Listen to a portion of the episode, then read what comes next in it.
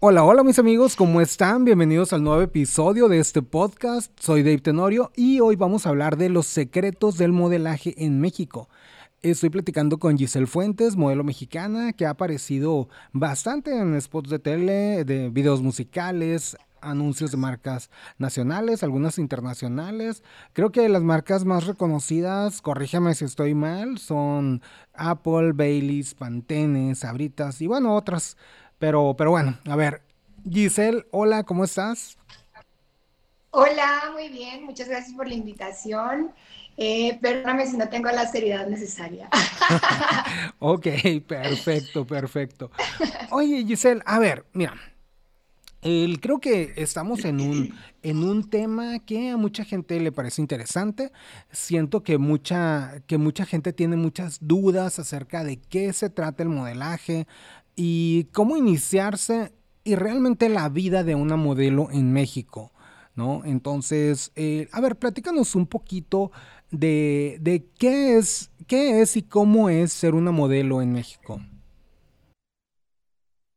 Ok, bueno, es, es una pregunta muy interesante porque siento que la mayoría de las personas visualiza a una modelo solo como una persona que hace pasarelas, como una persona alta, delgada, súper bonita, que solo está ahí siendo bonita, no sé cómo explicarlo.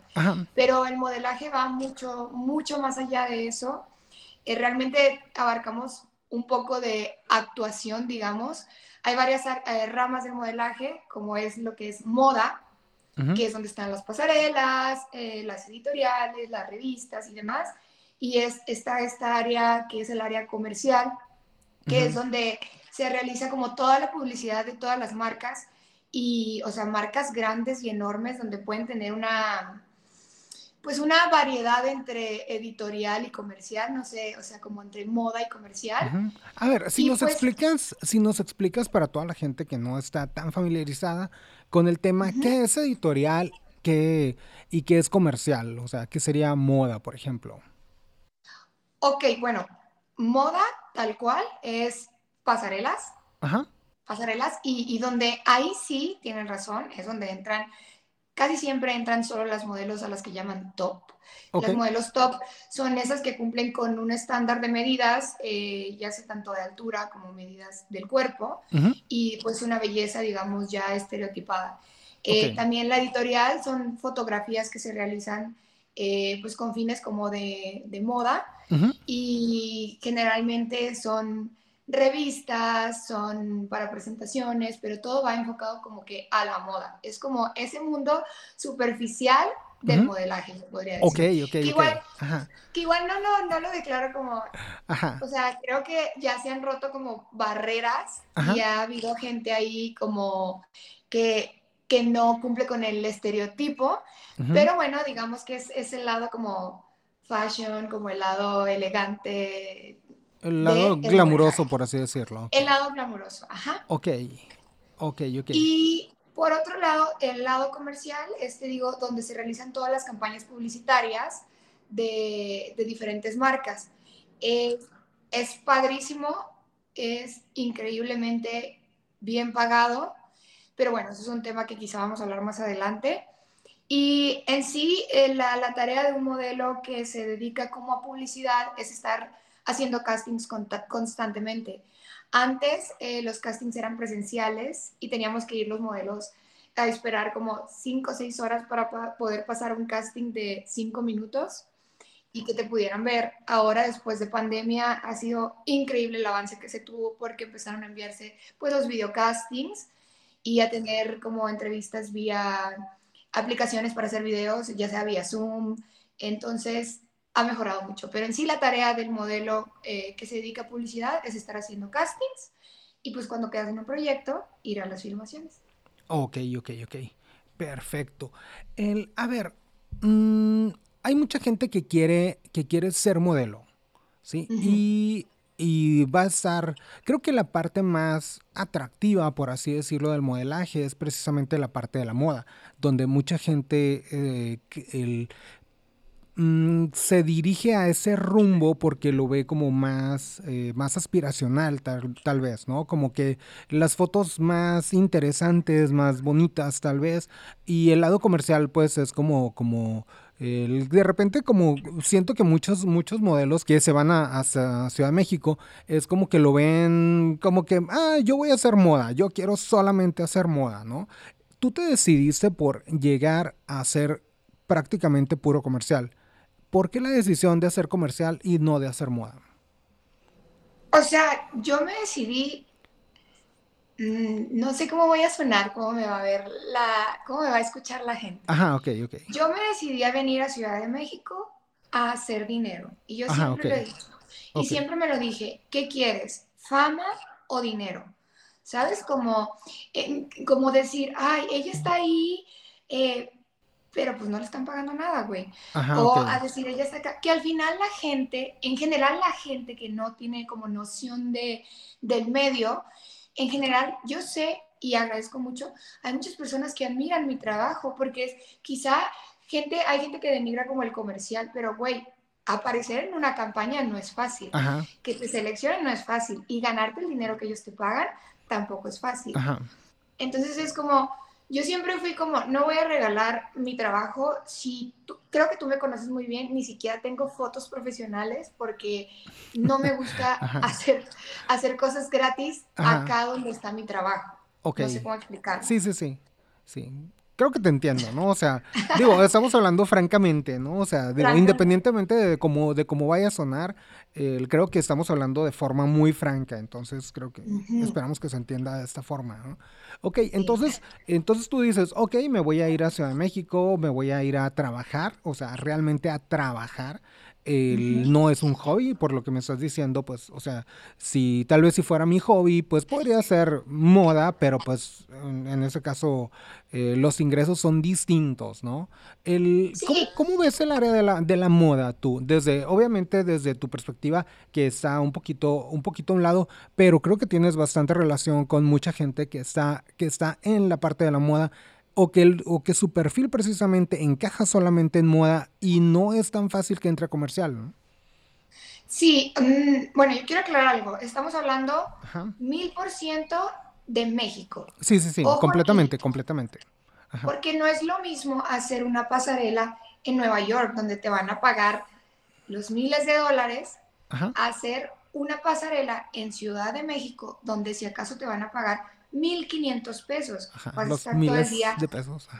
Los miles de pesos, vas a estar todo el día sin comer, vas a estar todo el día pasando fríos, te van a estar tratando de la chingada. O sea, perdón, dije que no iba a decir groserías. ok, ok. Ajá. Entonces, para mí, para mí en México es una basura.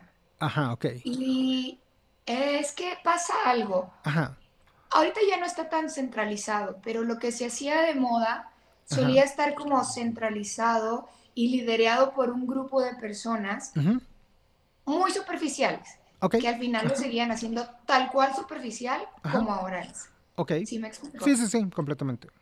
Entonces, para mí, a mí, a mí no me parece nada atractivo. Te voy a ser sincera, en algún momento yo fui, hice mis castings para estar en Fashion Week. La verdad, yo sentí que se burlaron de mí este, no me sentí nada cómoda y dije, pues no, o sea, nunca más, ya nunca más lo volví a intentar. Aparte, yo soy una persona que no sabe caminar y tú lo sabes. no sé caminar y no me gusta, a mí no me gusta sentirme en ese ambiente. Es un ambiente muy tenso, un ambiente muy pesado, muchas envidias, mucho aparentar. Mm, es muy feo, a mí no me gusta. ok, ok. Ok, y además creo que te consume demasiado tiempo para, para los 1500 pesos que pagan, ¿no? O sea, de, para empezar tienes que ir a hacer un casting, me imagino. Supongo que tienes que hacer un callback. Y luego, además de eso, tienes el día de la pasarela, que ya es la, la otra amolada final, ¿no? Entonces, pues estarías hablando que prácticamente tienes que invertirle un día o medio día en casting, otro rato en callback y un buen rato ya haciendo el trabajo, ¿no? Y quizá un buen rato haciendo dietas. Ajá, ok, y, también. Y además, o sea, lo más importante de todo esto es que si te llegan a pagar, te pagan hasta dentro de un año. O sea, tardan o más de seis meses, tardan muchísimo en pagarte, yo no sé por qué funcionan así. O sea, todavía de lo mal que te tratan y de lo mal que estás, yo sé que tratan mal, porque convivo con personas que realmente sí han hecho ese trabajo. Ajá, ok. lo sé de primera mano y no lo estoy inventando ni lo estoy imaginando. y cada vez creo que es un poquito más público, ¿no? O sea... Sí, hay muchos modelos que se han quejado de, esto. Jimena de Aparicio hizo un, un, tema grande con esto y estaría interesante después si quisieras hablar de eso. Ok. Pero, pero sí, o sea, es muy feo el ambiente y muy pesado y para lo que te pagan. Digo, Obviamente en un trabajo normal, eh, quizá si lo visualizas así, un sueldo promedio, digamos, de alguien que pueda ganar 400 pesos al día, un ejemplo, ¿no? Bueno, sí, un modelo se va a ganar 1.500 al día por, por una pasarela, por una sola, ¿no? Pero, pero cuenten esto, es una pasarela en cuánto tiempo. Ajá. Sí, y además de, gastaste en, en transporte o en Uber de ida, de regreso, la comida. Entonces no es solamente, o sea, no es como, como decir, ok, todos los días voy a hacer una pasarela y va a ser en el mismo lugar y van a ser 1500 diarios. Entonces sería como un trabajo distinto, ¿no? Entonces, pero aquí estás hablando de 1500 y, y quién sabe cuándo vaya, vuelvas a hacer otra pasarela. ¿no? Sí, y quizá conviene cuando te agarras como varias pasarelas al día, o sea, que te eligen como varios diseñadores. Ok. Pero igual es una joda y también ves ese dinero un año después. Ajá, es que lo ok, ok. Lo puedes tener ahorrado ahí, ahorrado, manejado por quién sabe quién, ¿no? Sí, no, pues que está canijo. ok, ok. El, a ver, en la parte comercial, el, que me dices que, que los perfiles son distintos, o sea, el, tal vez en la parte de la moda eh, tenemos perfiles muy, muy clásicos y en la parte comercial, el, bueno, y en perfiles clásicos y que de alguna forma se vienen metiendo, metiendo otros nuevos perfiles, ¿no? De, Está avanzando. Ajá, sí. Mm, desde mi punto de vista, no sé qué tanto sea un movimiento real o un movimiento solamente superficial para decir, miren, o sea, somos socialmente responsables, ¿no? Por decirlo de alguna forma, ¿no? Pero, o, o, tal vez, o tal vez solamente porque el meter un perfil distinto ahora vende, ¿no? Entonces, como vende, meto un perfil distinto. Pero, pues bueno, esa es mi, mi percepción. El, en la parte comercial, ¿tú cómo la ves? O sea, el, ¿qué tipo de perfiles hay? También hay perfiles muy específicos. El, ¿En qué perfil entras tú y en qué perfiles hay? ¿Qué perfiles has visto?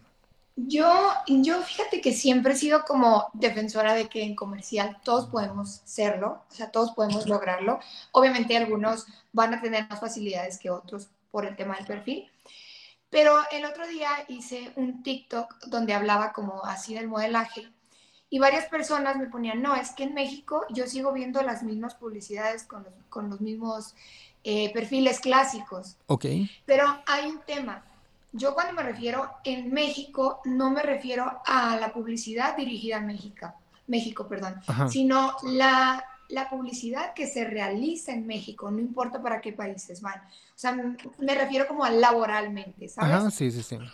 Entonces sucede que, que Ciudad de México se ha convertido en el centro para hacer infinidad de publicidad. O sea, por ejemplo, ayer estaba viendo casi todos los comerciales, la publicidad que salió en, en, el, en lo del Super Bowl Casi toda se realizó con una productora de aquí, que está aquí en Ciudad de México.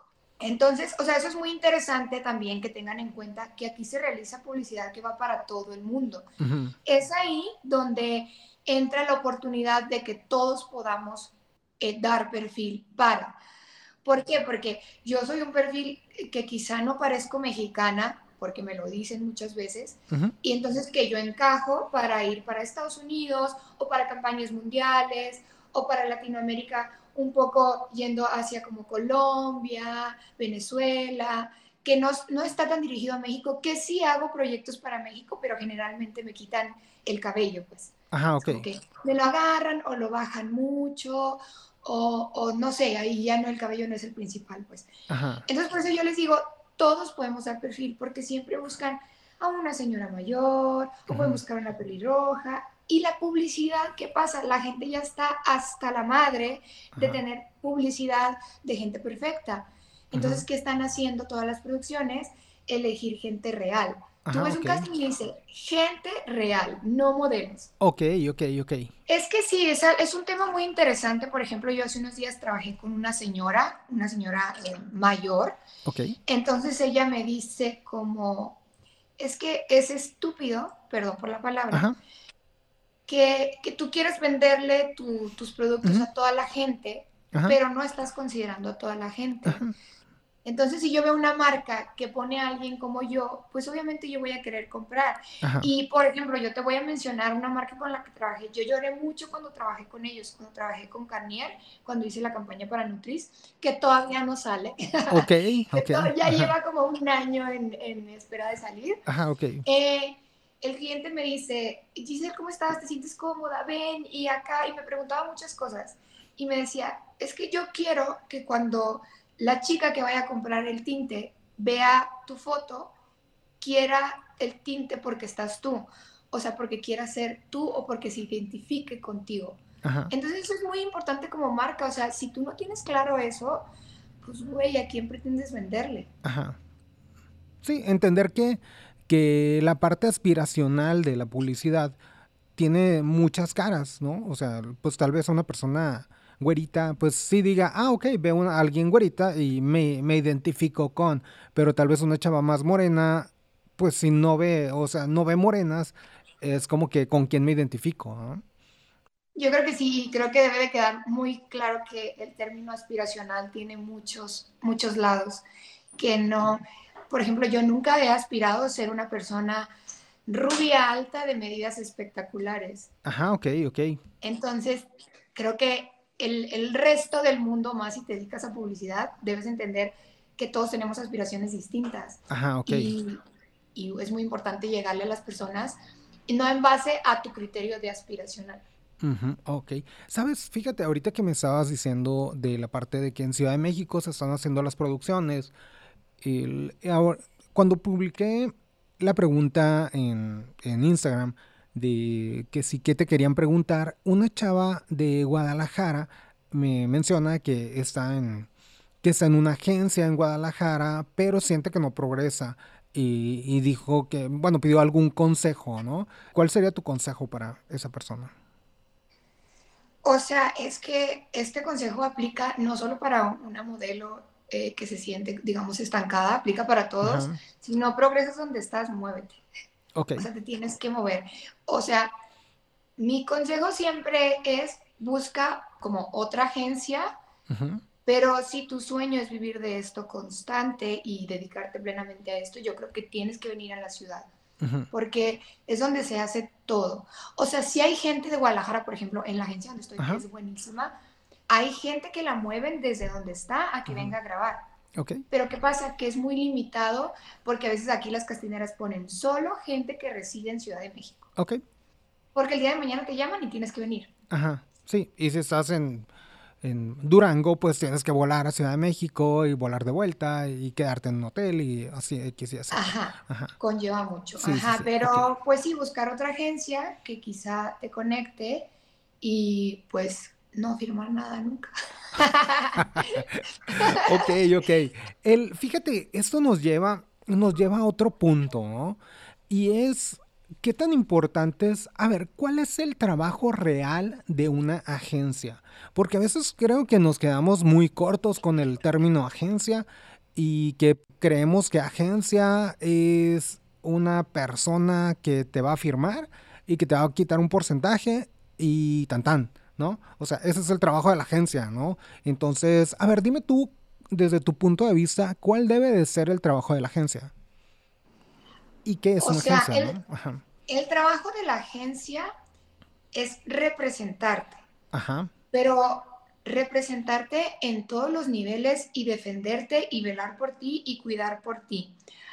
Aquí voy. Cuando contrata, cuando una, un cliente contrata un modelo, Ajá tú firmas un contrato por, un, por una cantidad, digamos. No sé, hoy Dave me contrata por la cantidad de 50 mil pesos. Entonces, al momento de a ti contratarte por esos 50, el cliente tiene que pagar 20% extra sobre esos 50. Ajá, ok. Esa comisión se llama comisión de agencia. Eso va a la agencia. Ok.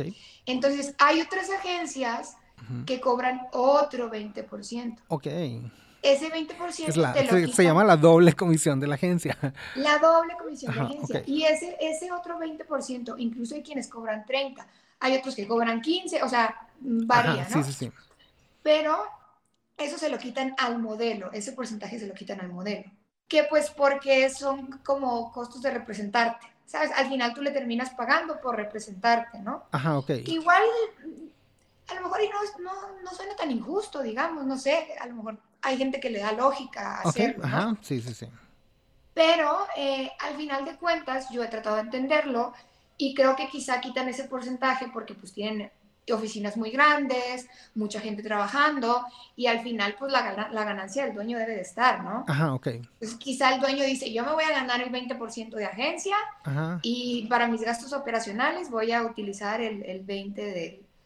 Que no, a lo mejor ya estoy hablando de cosas muy complejas. ¿eh? Tú síguele. Ok, bueno, y volviendo, volviendo Ajá. al tema eh, de, de lo que hace tu agencia, Ajá. o sea, tu agencia siempre tiene que velar por ti, hacer los mejores acuerdos por ti y literal, pues ser como, pues tu representante, tu ángel de la guarda, no sé cómo decirte. Ok. O sea, está, está muy cabrón que tú te vayas con una agencia que te esté quitando un porcentaje y la madre que te haga firmar una exclusividad y que solo sirva para cobrar tu dinero y echárselo a la bolsa. Ok. Pero bueno, Ajá. en- e- es muy diferente cuando está una agencia. Yo estoy, mm, de verdad, lo mejor que a mí me pudo haber pasado es llegar a la agencia donde estoy. Ujú. Y creo que nunca voy a dejar de estar endiosada con esa agencia.